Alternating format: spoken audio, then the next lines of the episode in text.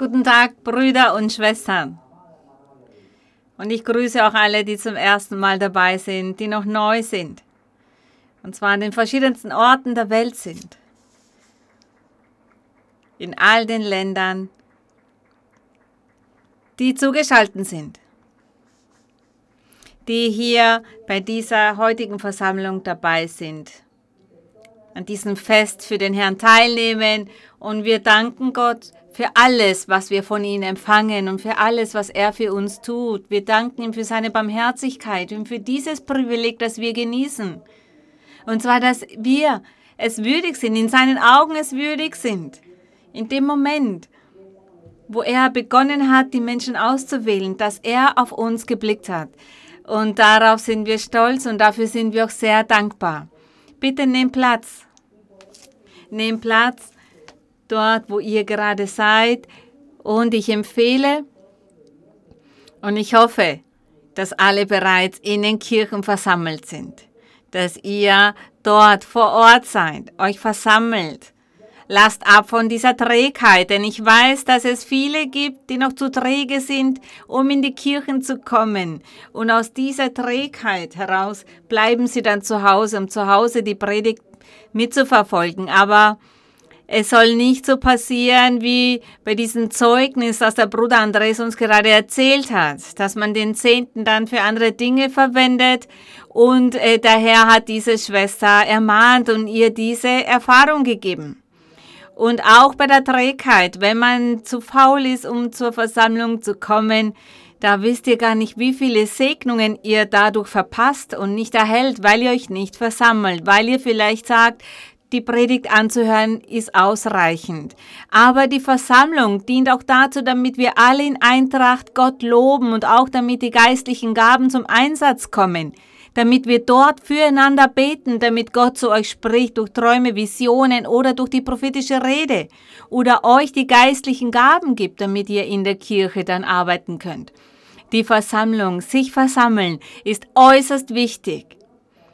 Ich glaube, dass fast überall die Versammlung wieder möglich ist. Diese Einschränkungen sind fast alle schon aufgehoben und somit haben wir auch die Möglichkeit, uns in den Kirchen zu versammeln. Und vor allem jene, die zum ersten Mal mit dabei sind oder neu sind, ihr seht das Schild der Kirche eingeblendet. Dort seht ihr wie der Name der Kirche ist, damit ihr dort auf die Homepage geht, damit ihr diesen Kontakt aufnehmt zu der Kirche. Auch im Internet findet ihr natürlich alle Adressen, so könnt ihr auch auf der Homepage auch die Reflexionen anhören, Chorlieder, Hymnenlieder hören. Und wir danken Gott dafür, für diese Technik, für all diese moderne Möglichkeiten. Und wir möchten nun für den Herrn singen singen wir das Hymnenlied, wie wir es sonst auch tun. Und zwar die Nummer 228. Und ich hoffe, ihr singt alle mit, dass ihr alle für den Herrn singt. Die Brüder und Schwestern, die hier vor Ort sind, auch bitte mitsingen. Singen wir für den Herrn vom ganzen Herzen. Hymnenlied 228 und der Titel ist Komm, mein Freund, zu Jesus. Das ist eine Einladung. Eine Einladung, um den Herrn zu folgen. Ven amigo Jesús,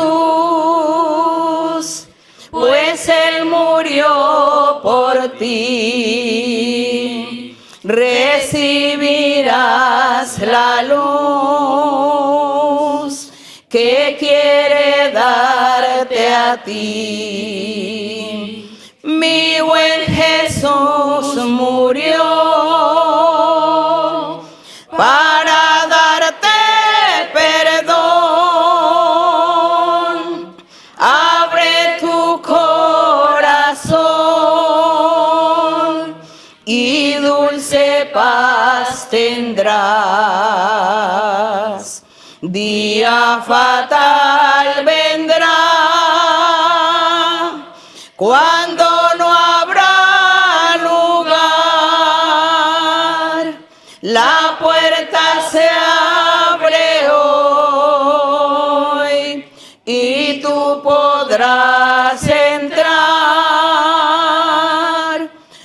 más gracia ya no habrá. Pues despreciaste hoy, acepta pecador la salvación de Dios. Las manos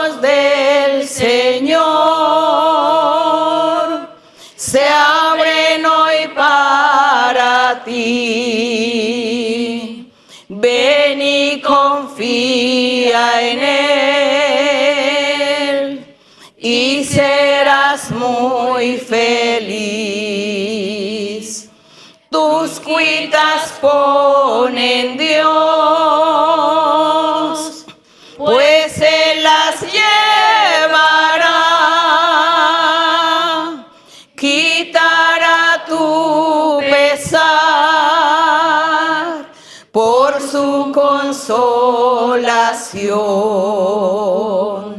Día fatal vendrá cuando no habrá lugar. La puerta se abre hoy y tú podrás entrar. Más gracia ya no habrá, pues despreciaste hoy. Acepta pecador la salvación de Dios. Die Ehre und der Ruhm sind für unseren Gott. Gedankt sei dem Herrn dafür, dass er uns erlaubt, auch heute hier versammelt zu sein, um ihn zu loben, um seinen Namen zu verherrlichen mit der heutigen Predigt, um ihm diese Ehre zu erweisen. Diese Ehre zu erweisen mit dieser heutigen Predigt. Und wir möchten das, was wir schon so oft gelesen haben, wieder ins Gedächtnis rufen, vielleicht hunderte oder tausende Male schon gelesen haben. Immer wieder lesen wir das Gleiche, aber wir werden dessen nie müde. Wir werden es nie müde werden, über das Wort des Herrn nachzusinnen und in seinem Wort zu lesen. Wenn wir Psalm 119 lesen zum Beispiel, in diesem Psalm, da finden wir eine Reflexion vor. Und der Psalmschreiber sagt, er liest und liest und er sagt immer wieder Gott das Gleiche, immer zu das Gleiche und er wird es nicht müde. Ihr wird es nicht müde, dem Herrn die gleichen Wörter immer wieder zu sagen und er sagt immer wieder, mein Herr, ich sinne Tag und Nacht über dein Wort nach. Das sagt er immer wieder. Und der Herr wird dessen auch nicht müde. Und daher sorgen wir uns nicht, wenn wir dem Herrn die Dinge immer wieder wiederholen. Und heute möchten wir in Hebräer lesen. Wir öffnen dazu die Bibel in dem Buch Hebräer. Hebräer Kapitel 2, da möchten wir nun lesen, ab den Vers 1 bis 18.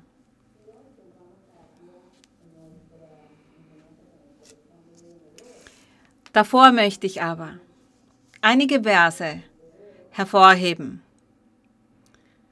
Einige Verse, die vielleicht, vielleicht von einigen Brüdern und Schwestern bei der letzten Predigt nicht richtig verstanden wurden. Und zwar in Bezug auf die Gottheit des Herrn Jesus Christus. Oder in Bezug darauf, dass Gott Fleisch annahm. Er machte sich ein Menschen und war auf der Erde, um zu arbeiten. Und präsentierte sich als den Sohn Gottes und auch als den Menschensohn. Dieser menschliche Teil, genannt Jesus von Nazareth, das sind Mysterien, das sind Geheimnisse, die nicht alle verstehen werden. Nicht alle verstehen das. Aber wenn wir Gott lieben, wenn wir an Gott glauben, auch wenn wir es nicht verstehen, glauben wir doch daran. Denn die Liebe zu Gott bewirkt, dass wir glauben. Denn wir sagen, ja, Gott hat recht. Und wenn er es so lehrt, dann sollen wir das so glauben ohne es in Frage zu stellen. Nichtsdestotrotz möchte ich, bevor wir loslegen, dass wir einige Verse uns ansehen. Und zwar in Jesaja. Der Prophet Jesaja, in diesem Buch lesen wir in Kapitel 40. Und ich möchte auch im Voraus um Entschuldigung bitten, denn ich habe etwas Halsbeschwerden. Falls ich dann damit auch während der Predigt Beschwerden habe. Jesaja, Kapitel 40, Vers Nummer 3. Da gibt es in manchen Bibeln eine kleine Überschrift. Ich weiß nicht, ob in allen Bibeln oder nur hier in meiner, da steht des Herrn tröstendes Wort für sein Volk. Und zwar Zion, er tröstet sein Volk. Bevor wir Vers 3 lesen, lesen wir ganz schnell 1 und 2. Und da sagt der Herr durch den Propheten Jesaja, da sagt er, tröstet, tröstet mein Volk, spricht euer Gott. Redet mit Jerusalem freundlich und Jerusalem, damit ist auch Zion gemeint. Der Herr, er meinte zwei Arten von Jerusalem und Zion, das Geistliche und das Physische.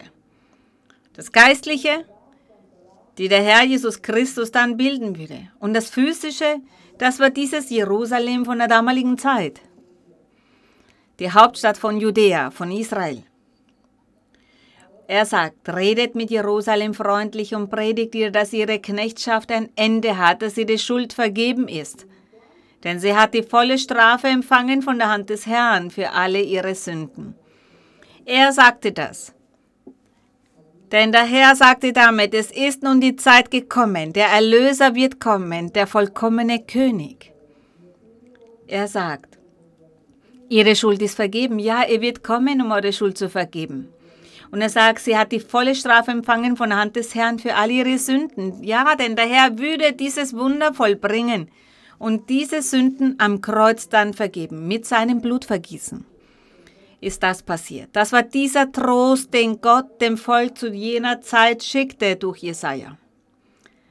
Eine Verheißung, die für die Zukunft galt. Wir sehen, das war ein Versprechen für die Zukunft. Aber diese Zukunft kam dann kam mit der Ankunft des Herrn Jesus Christus, als er geboren wurde. Er kam, er wurde geboren. Und im Vers 3, da sagt der Herr damals, er sagt, es ruft eine Stimme in der Wüste, bereitet dem Herrn. Damit meint er Johannes dem Täufer. Johannes der Täufer, er war derjenige, der begann zu predigen. Und zwar sagte er, es kommt der Erlöser, es kommt der Messias, nach mir kommt, der mit Feuer tauft. Er wird bei euch sein. Ich bin es gar nicht würdig, seine Sandalenriemen zu öffnen. So sagte es Johannes und das war gemeint mit dieser Stimme in der Wüste. Denn Johannes lebte in der Wüste und er ernährte sich von dem, was es in der Wüste gab. Und er sagte, es ruft eine Stimme in der Wüste. Gemeint war Johannes der Täufer. Und Johannes sagte, bereitet dem Herrn den Weg. Er sagte nicht, bereitet einem Mann namens Jesus von Nazareth den Weg, sondern er sagte, bereitet dem Herrn, Gott, den Weg. Denn Gott kommt, der Herr kommt und er wird bald kommen. Dann sagte er, macht in der Steppe eine ebene Bahn unserem Gott. Er sagte, berichtigt eure Wege, tut Buße, lebt ein rechtschaffenes Leben, haltet die Gebote des Herrn, denn unser Gott ist nahe. Und ich möchte, dass alle darauf aufmerksam sind und sich nicht verwirrt fühlen, wie bei der letzten Predigt. Wir gehen über zu Vers 9 und da steht, Zion, du Freudenbotin, steig auf einen hohen Berg. Er spricht hier von Johannes dem Täufer. Denn Johannes der Täufer, er hat das verkündet. Er hat verkündet, dass der Herr kommt, dass das Himmelreich nahe ist. Und so steht es hier. Zion, du Freudenbotin, steig auf einen hohen Berg. Jerusalem, du Freudenbotin, erhebe deine Stimme mit Macht. Erhebe sie und fürchte dich nicht. Sage den Städten Judas, siehe, da ist euer Gott. Was sagt ihr dazu? Hier steht nicht, hier, siehe, hier ist Jesus von Nazareth, sondern er sagt, siehe, da ist euer Gott. Und was hat Johannes der Täufer angekündigt? Er sagte, das Himmelreich ist nahe, tut Buße. Ändert euch, berichtigt eure Wege, denn er kommt wie ein verzerrendes Feuer. Und wenn er jemanden vorfindet, der nicht bereit ist, diesen wird der Herr zerstören. Und deshalb musste Johannes predigen und lehren und viele auch taufen. Er war diese Freudenbotin von Zion. Was wir aber hervorheben wollen, ist, dass er angekündigt hat, dass Gott kommen wird. Und deshalb ist das die Lehre, dass Gott selbst auf der Erde war, unter den Menschen, unter den Menschen, die damals lebten. Er war auf der Erde und hat gewirkt als der Sohn Gottes, hat gewirkt als Jesus von Nazareth. Und Gott selbst, er sagt, er hat Fleisch angenommen, ein Menschenkörper angenommen, machte sich zum Menschen. Und als Mensch, deshalb sagte er, dass er all diesen Schmerz durchgemacht hat, den ein Mensch auch durchmachen kann. Und deshalb wurde er gekreuzigt, deshalb hat er sein Blut vergossen, und das war dieses Opfer, das er auch auf physische Art dargebracht hat. Lasst euch davon nicht verwirren. Gott, er ist nur einer und er ist so mächtig und für ihn ist nichts unmöglich. Für ihn ist nichts unmöglich und alles so zu machen, wie er es machen möchte. Die Ehre ist für unseren Gott. Und im Vers 10, siehe, da ist Gott daher. Er kommt gewaltig und sein Arm wird herrschen. Siehe, was er gewann, ist bei ihm, was er sich erwarb, geht vor ihm her. Er wird seine Herde weiden wie ein Hirte. Da steht es, er wird seine Herde weiden wie ein Hirte und wir danken Gott. Wir danken ihm, denn er ist unser göttlicher Hirte. Und er weidet uns. Er wird die Lämmer in seinen Arm sammeln und im Bausch seines Gewandes tragen und die Mutterschafe führen.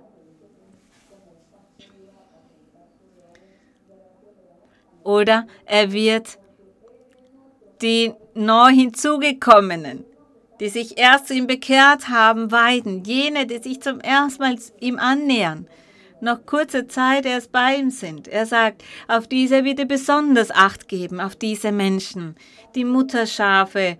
Er meint damit die Neuen, die erst die Kirche des Herrn kennenlernen, jene, die viele Jahre schon dabei sind.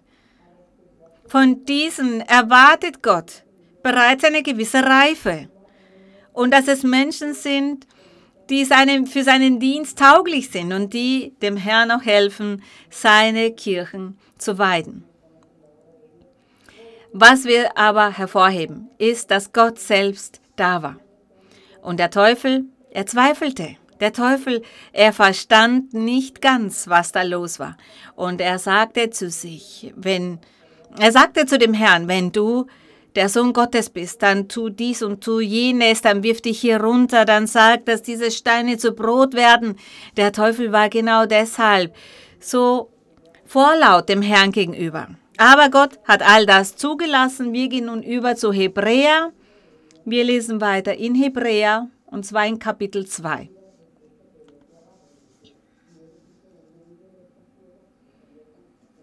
Hebräer hier wird das Werk des Herrn Jesus Christus sehr hervorgehoben. Und er sagt, darum sollen wir desto mehr achten auf das Wort, das wir hören, damit wir nicht am Ziel vorbeitreiben. Er sagt, wir haben die Doktrin des Herrn bereits gehört. Und lasst uns nun fleißig sein. Und auf das wir aufmerken auf das Wort Gottes, auf seine Doktrin und seine Gebote, so dass wir nicht zu Fall kommen, damit wir nicht stürzen, damit wir keinen Fehler begehen, und dadurch dann unsere Erlösung verlieren. In diesem Leben die Segnungen des Herrn verlieren und seinen Schutz verlieren und auch die Erlösung verlieren. Er sagt dann, denn wenn das Wort fest war, das durch die Engel gesagt ist, gemeint ist damit, als Gott Engeln sandte, damit diese zu Abraham sprechen. Erinnert euch daran, Abraham, er saß, saß an der Tür seines Hauses und da kamen drei Wesen auf ihn zu, drei Engeln, aber die hatten keine Flügel, sondern sie sahen aus wie drei gewöhnliche Männer. Sie waren so gekleidet, wie sich damals die Menschen kleideten. Und Abraham, er ist deshalb nicht erschrocken oder auch nicht davongelaufen. Abraham hat sie aufgenommen. Und er sagte, das sind Gäste, die hier in mein Haus kommen. Ich muss sie aufnehmen und sie bedienen und ihnen hier einen Schlafplatz anbieten. Aber als die Engel dann vor Abraham standen, da merkte er, dass es Gott ist. Abraham merkte, dass es Gott war, der dort in diesen Engeln war, in diesen drei Wesen war und zu ihm sprach und ihm wunderbare Versprechen machten. Diese Engeln sprachen zu Abraham. Da gab Gott Abraham die Anweisung, dass er sein Land verlassen sollte. Sein Haus, seine Familie, seine Verwandtschaft verlassen sollte und dass er einen Ort ziehen sollte, den Gott ihm dann zeigen würde. Und diese Engel sprachen zu Abraham und gaben ihm diese Anweisung. Deshalb steht hier, denn wenn das Wort fest war, das durch die Engel gesagt ist, und jede Übertretung und jeder Ungehorsam gerechten Lohn empfing. Ja, denn jene, die damals das Wort des Herrn nicht akzeptieren wollten, daran nicht glauben wollten, das Wort, das ihnen gesandt wurde, zum Beispiel wie in dem Fall von Lot. Auch da sagten die Engel zu ihm, verlass diesen Ort. Er sprach und sagte das seiner Familie, aber sie wollten nicht auf ihn hören und sind deshalb umgekommen. Auch zu der Zeit von Sintflut, auch Noah hat gepredigt. Und er sagte, tut Buße, aber keiner wollte auf ihn hören. Und diese Sünde, diese vielen Sünden, die die Menschen begingen, dafür wurden die Menschen bestraft und sie sind alle umgekommen. Und diese Engel, die zu Abraham sprachen, machten ihm diese Verheißungen und dieses Wort war fest, ein festes Wort. Und dann in Vers 3. Wie wollen wir entrinnen?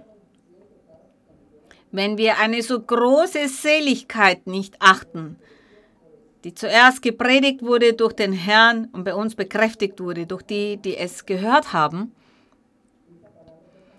Damals sprachen die Engel zu Abraham, dieses Wort war fest, denn Gott hat es auch erfüllt.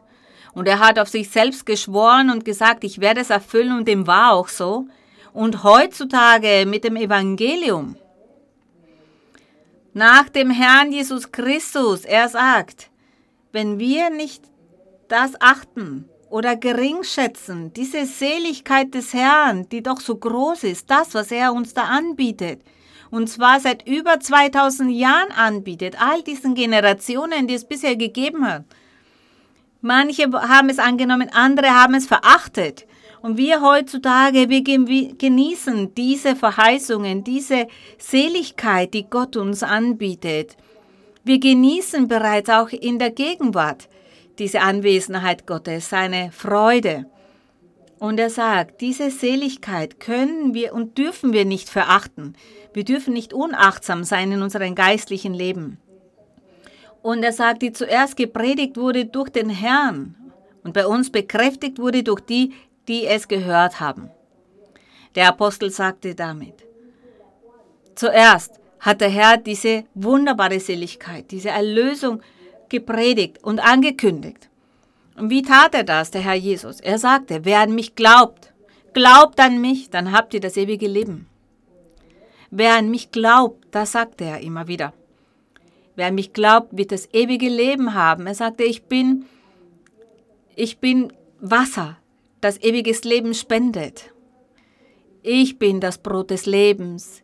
Ich bin das Brot des ewigen Lebens. All das waren die Worte, des Herrn, das, was der Herr Jesus Christus ankündigte und predigte, allen Menschen und auch für alle Menschen dann ab da in der Zukunft. Er hat diese Seligkeit angekündigt. Und nach dem Herrn, da hat er die Aposteln diesen, diese Aufgabe gegeben und all jenen, die dann nach ihnen kommen würden. Der Herr gab die Anweisung. Er sagte, dieses Evangelium muss auf der ganzen Welt gepredigt werden.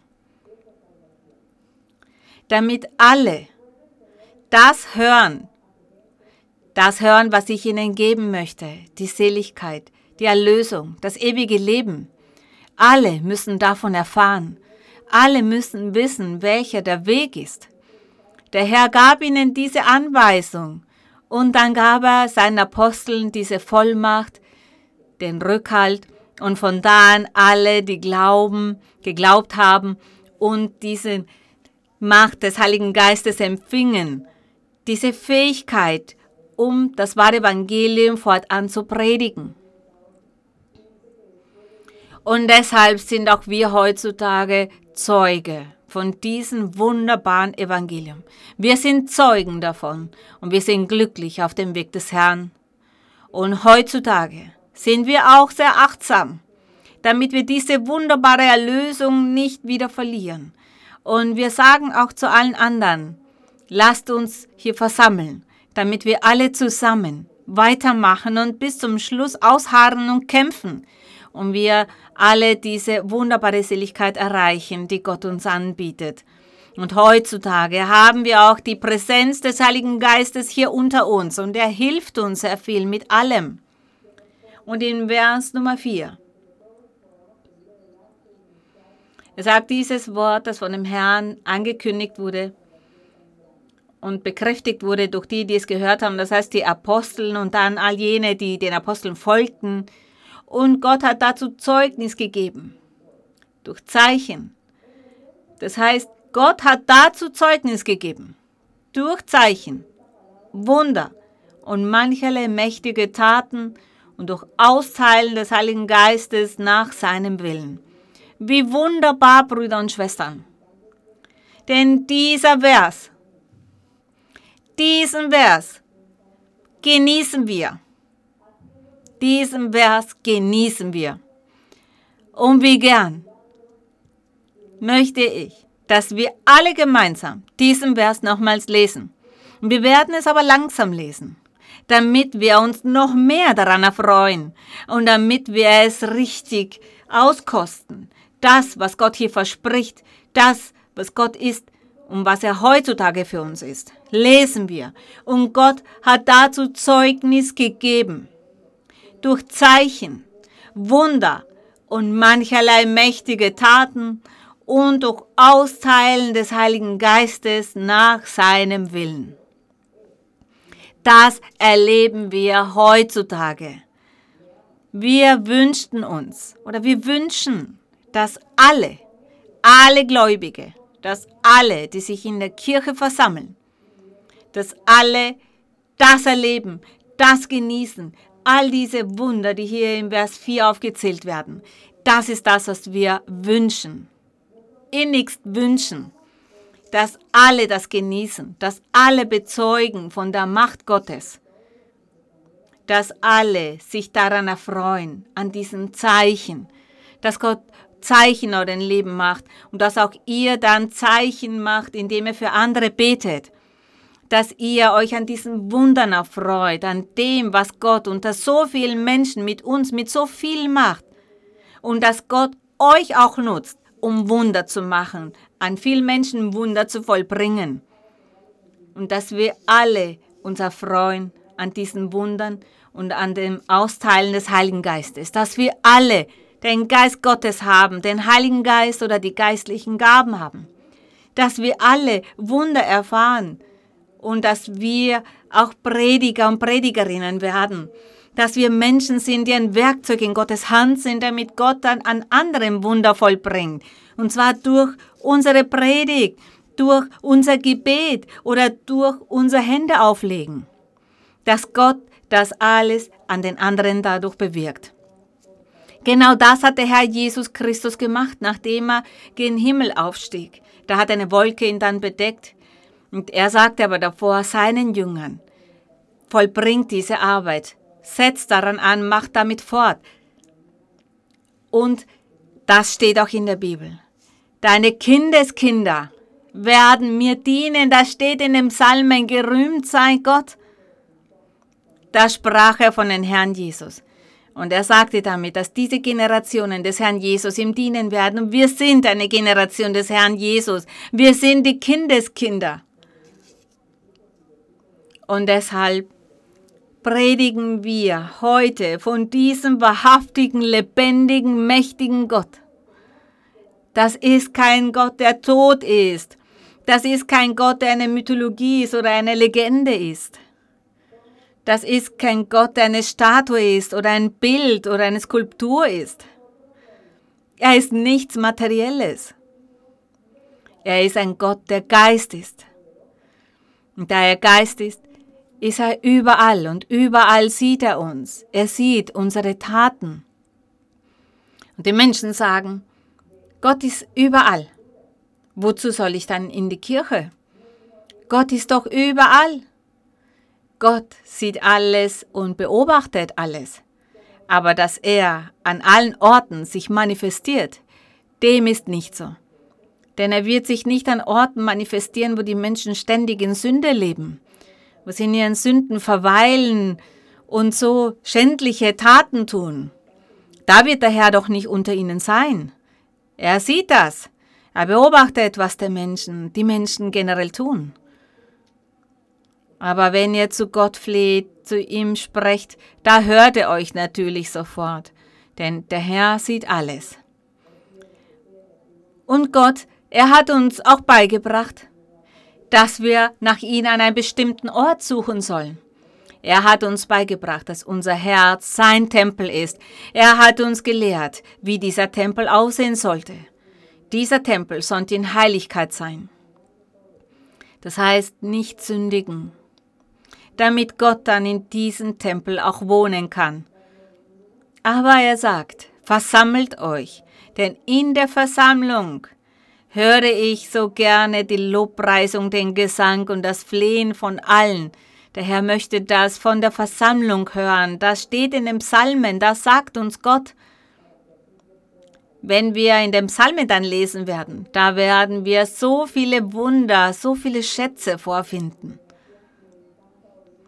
Und daher, meine lieben Brüder und Schwestern und auch alle Menschen, die zum ersten Mal dabei sind, das ist das Größte, das Gott den Menschen hat geben können. Und zwar sich den Menschen zu erkennen geben. Und wir, wir genießen nur einen kleinen Teil, denn wir wünschen uns natürlich noch mehr zu genießen, noch Größeres zu erleben. Noch mehr von dieser mannigfaltigen Weisheit Gottes, und dieser Größe Gottes, von seiner Allmacht, von seiner allköniglichen Herrschaft des Herrn kennenlernen. Wir wollen das alles genießen und ihn erheben und Gott auf diese Art und Weise auch sehen und erleben. Und so werden wir es auch erreichen und dieses Leben so führen können, wie er es möchte. Gott, er hat erlaubt und der Herr er lebt in den Herzen von damals den Aposteln und auch all jenen Menschen, die sein Evangelium heutzutage predigen. Und in Vers 5, da steht, nicht den Engeln hat er untertan gemacht, die zukünftige Welt. Das heißt, den Engeln hat er dieses Privileg nicht gewährt. Er hätte ja den Engeln die Aufgabe geben können, auf der ganzen Welt das Evangelium zu predigen. Aber er sagte, nein, das möchte ich nicht. Die Engel sind geistliche Wesen. Die Menschen werden diesen Geistern nicht glauben. Und daher werde ich ein Mensch aus Fleisch und Blut senden. Somit werde ich zu einem Menschen werden müssen, um diese Arbeit zu vollbringen. Und wir danken Gott dafür. Verherrlicht sei sein Name, denn für ihn ist nichts unmöglich. Und deshalb sagt er, er hat diese Macht oder diese Aufgabe, diese Aufgabe in Bezug auf die zukünftige Welt den Engeln gegeben. Dieses ewige Leben, die Erlösung des Herrn, davon sprechen wir. Das ist das, was er anbietet. Und das hat er nicht den Engeln aufgetragen, diese Aufgabe durchzuführen.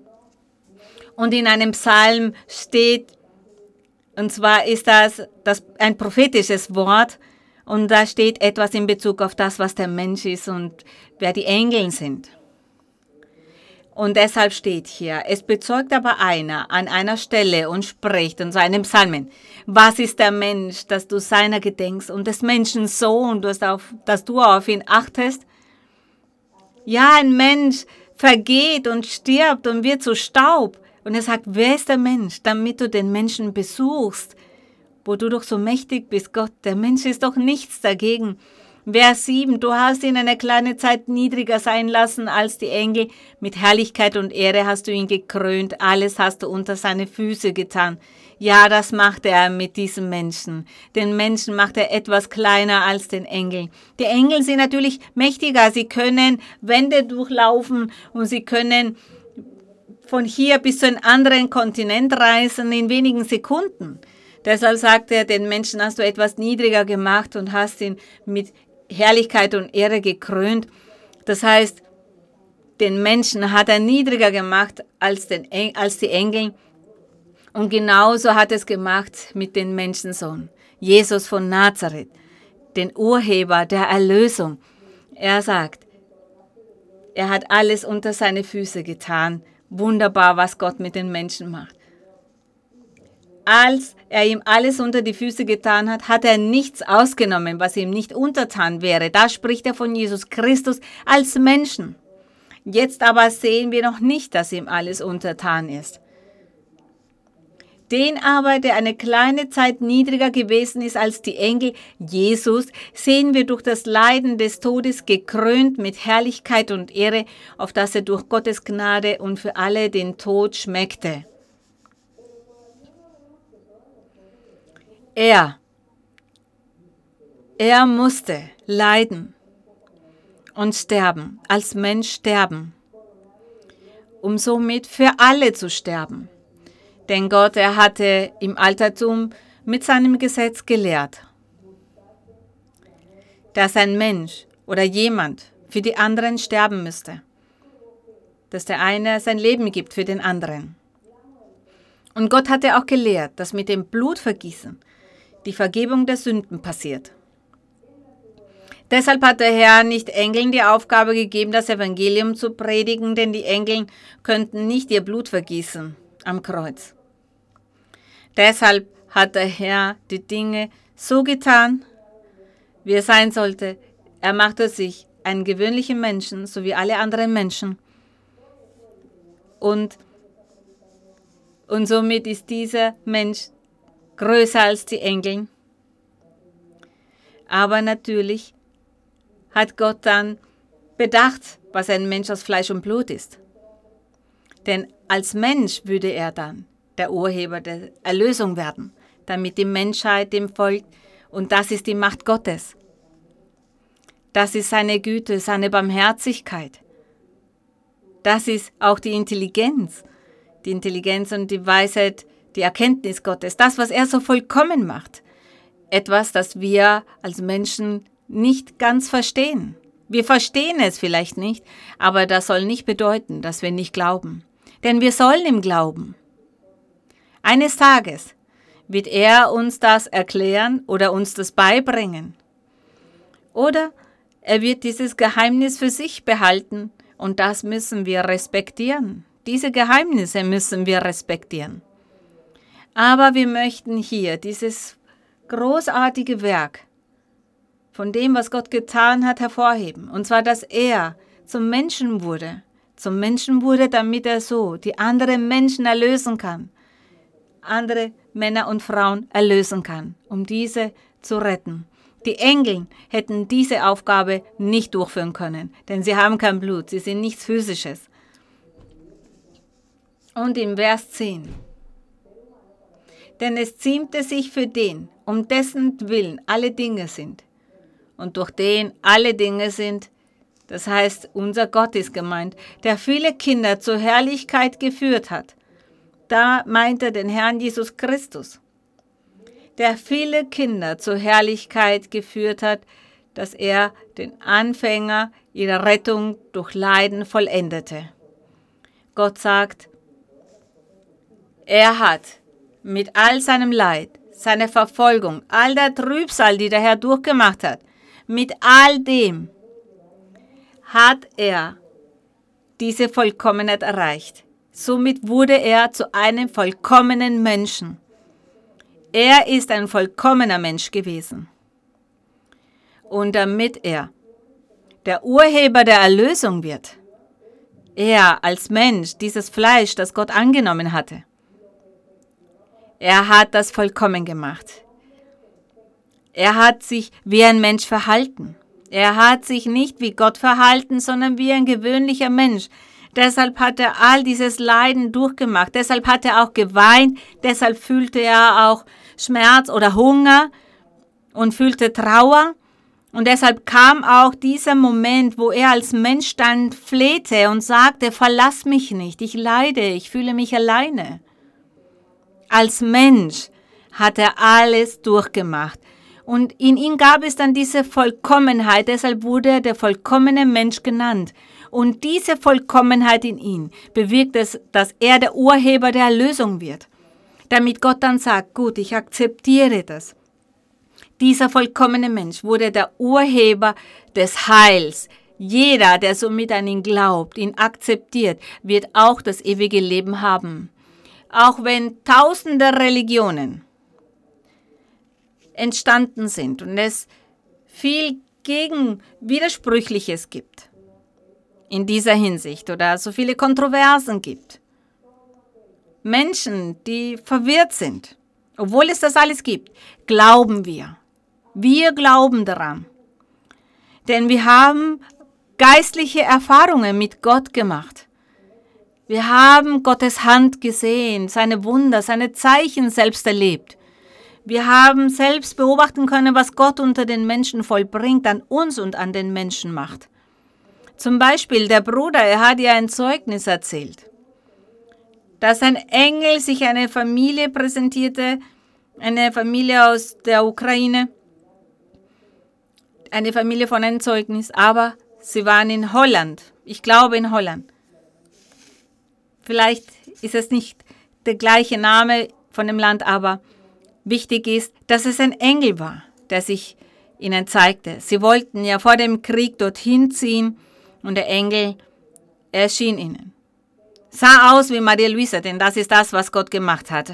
Er sandte einen Engel, der aussah wie Maria Luisa, damit dieser zu ihnen sagt, reist nicht, bleibt hier. Danach haben sie gesehen, ja, diese Schwester Marie-Louisa gehört einer Kirche an. Und nun bin ich hier in dieser Kirche und Gott hat zu mir gesprochen, zu meinem Herzen gesprochen. Ich hörte die prophetische Rede. Gott spricht zu mir, das heißt, Gott existiert, er ist hier an diesem Ort. Das ist alles wahr. Wenn Gott zu diesem Menschen mit einem Engel, ein Geist in Form von jemandem gesprochen hätte, den die Person nicht kennt, dann glaubt die Person ja nicht. Dann glaubt sie nicht, dass das die Kirche Gottes ist. Gott war sehr weise. Und er weiß, wie er die Dinge tun soll, wie er die Menschen überzeugt. Und er sagte somit, damit du glaubst, werde ich dir einen Engel schicken, der nicht aussieht wie irgendwer andere, sondern wie jemand von dieser Kirche, damit du daran glaubst, dass die Menschen, die dort in dieser Kirche sind, meine sind, weil ich sie gerufen habe, weil ich mich dort manifestiere. Und diese Menschen segne ich. Das ist das, was der Herr damit macht so wie im Altertum, als Gott die Propheten nutzte, um Wunder zu machen.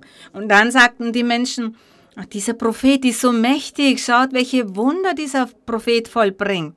Nein, das Wunder vollbringt Gott, aber er nutzte den Propheten, damit die Menschen daran glauben. Und zwar an das, was der Prophet predigte. Was der Prophet sagte, damit die Menschen daran glauben, hat Gott die Propheten genutzt, um Wunder zu machen.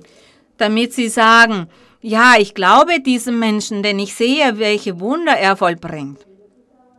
Wir als Menschen, wir verlangen immer Beweise. Wir wollen immer einen Beweis, um etwas zu glauben, an etwas zu glauben.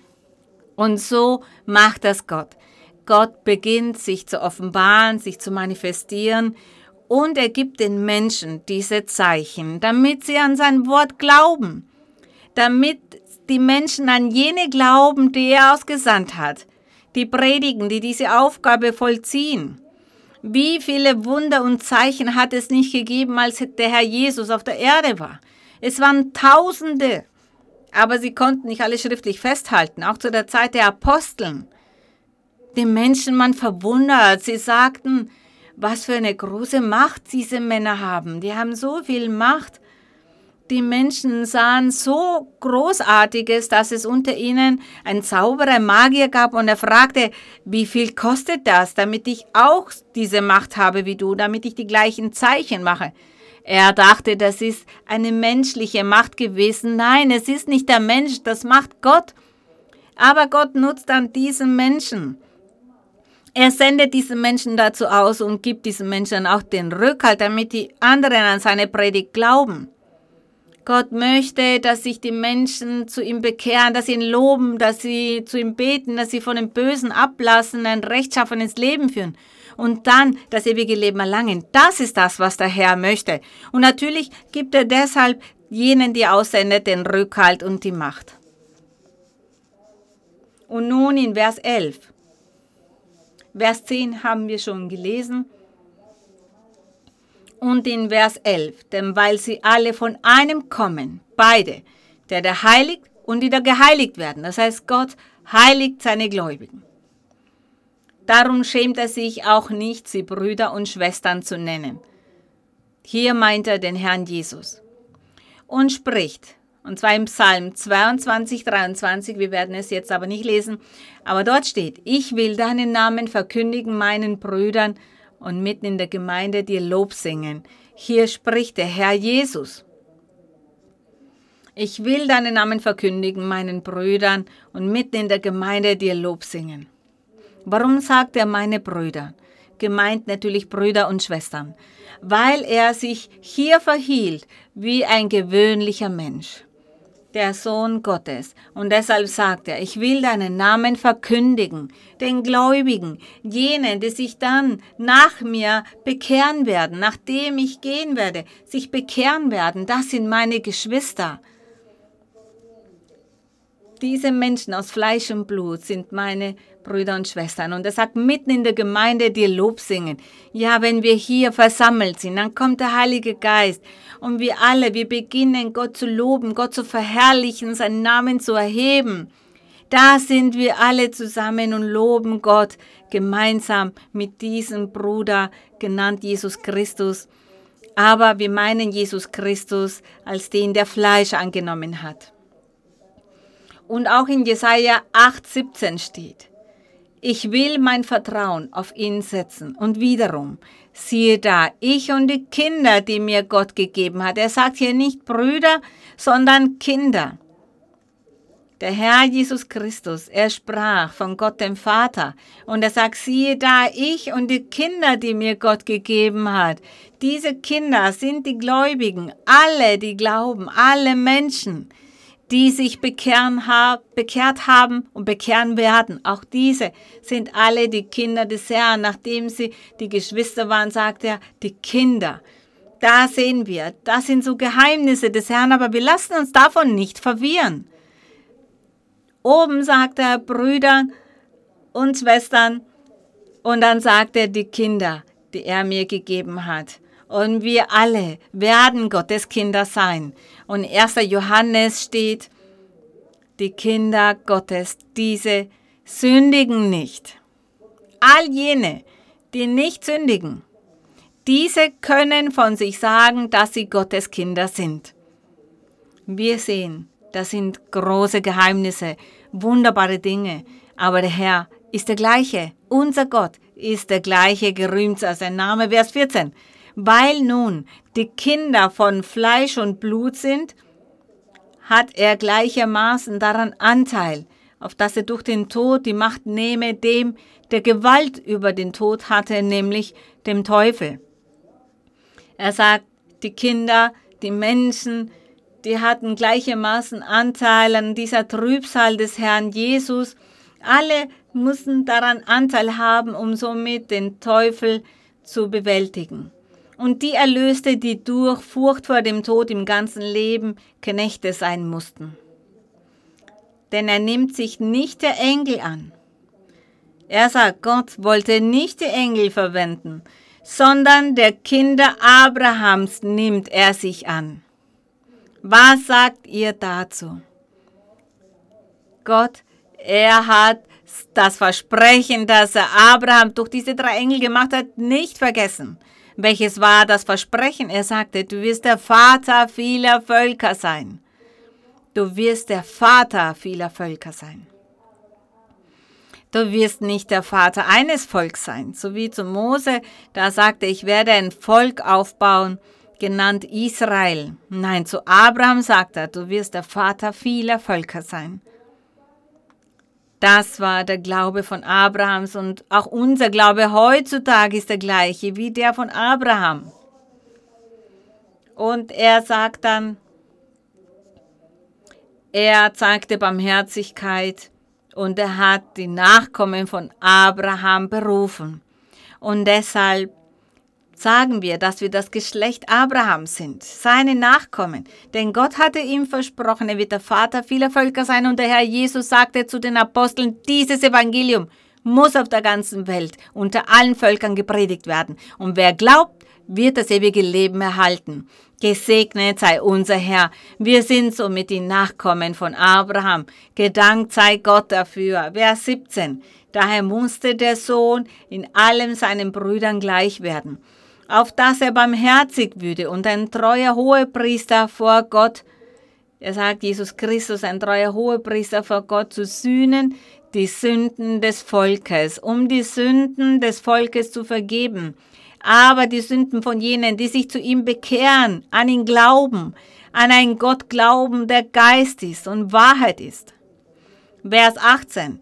Denn da er selber gelitten hat, das heißt Jesus Christus selber gelitten hat und versucht worden ist, kann er helfen denen, die versucht werden. Wir, wir Menschen, wir Menschen, wir haben diese Schwäche als Menschen. Und der Feind, er kann uns Fallen stellen. Versuchen bedeutet zu prüfen jemanden eine Falle stellen, damit diese Person in diese Falle tappt. Zu jeder Zeit, zu jeder Zeit werden wir wahrscheinlich versucht oder geprüft durch den Feind, denn er stellt uns viele Hindernisse auf dem Weg und zwar immer zu, aber unser Gebet ist mächtiger. Wir haben eine so mächtige Waffe und zwar unser Gebet und dass wir uns an den Herrn klammern.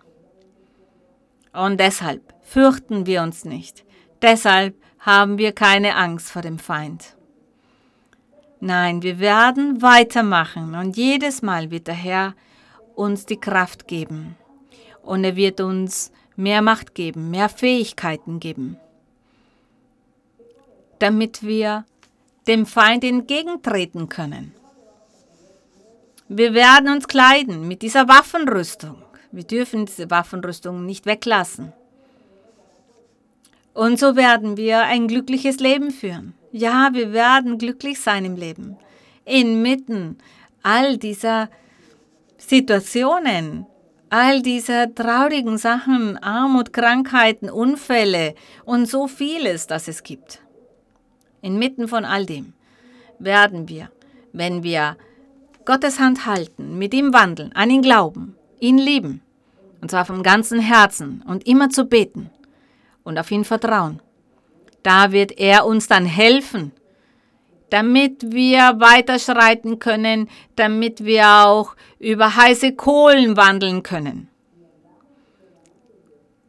Ich lade die Menschen, die erst neu hinzugekommen sind oder zum ersten Mal dabei sind, dazu ein, dass Sie in die Kirche kommen. Kommt in die Kirche Gottes Ministerium Jesu Christi International, damit ihr dort die prophetische Rede hört. Damit ihr dort diese Erfahrung macht.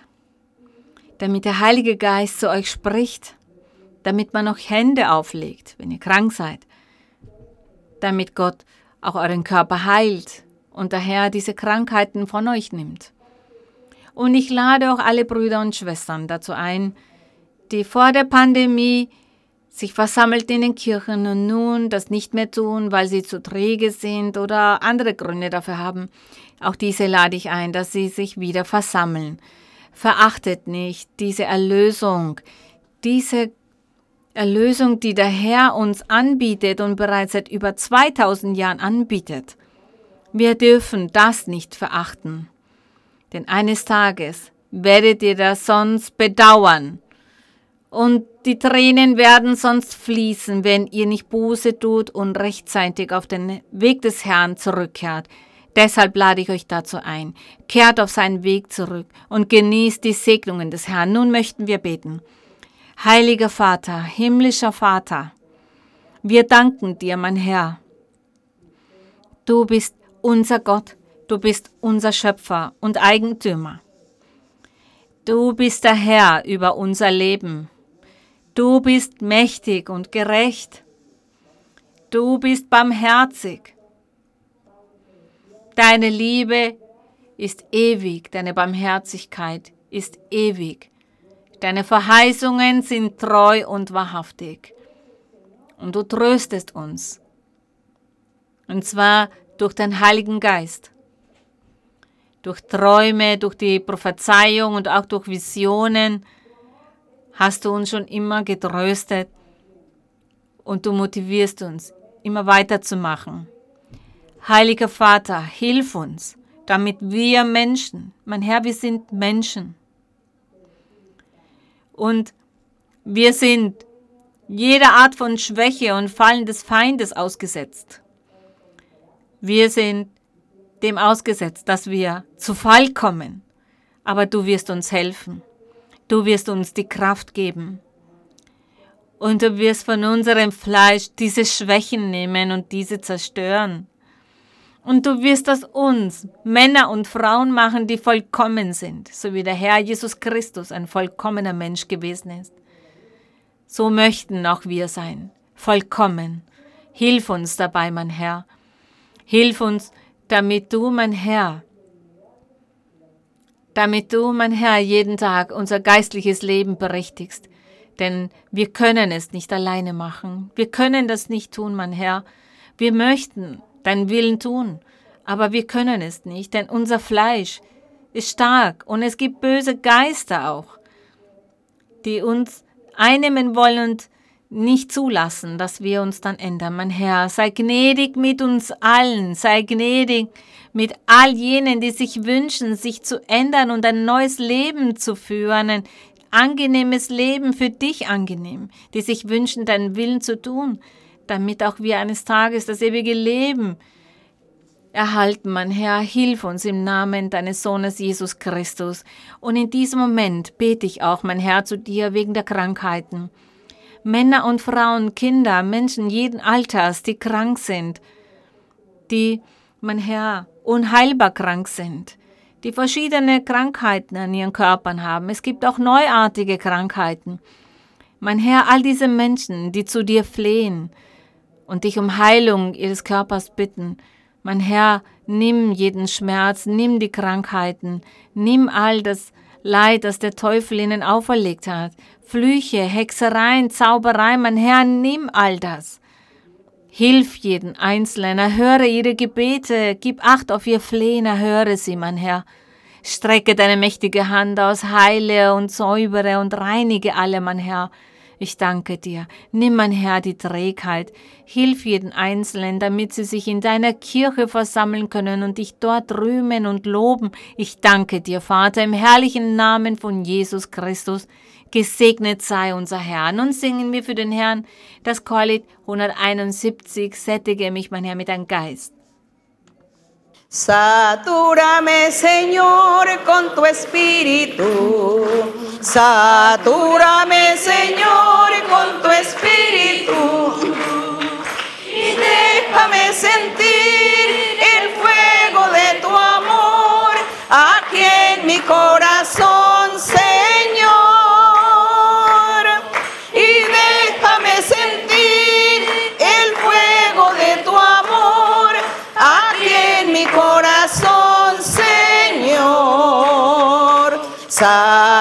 Satúrame, Señor, con tu espíritu. Satúrame, Señor, con tu espíritu. Y déjame sentir el fuego de tu amor aquí en mi corazón,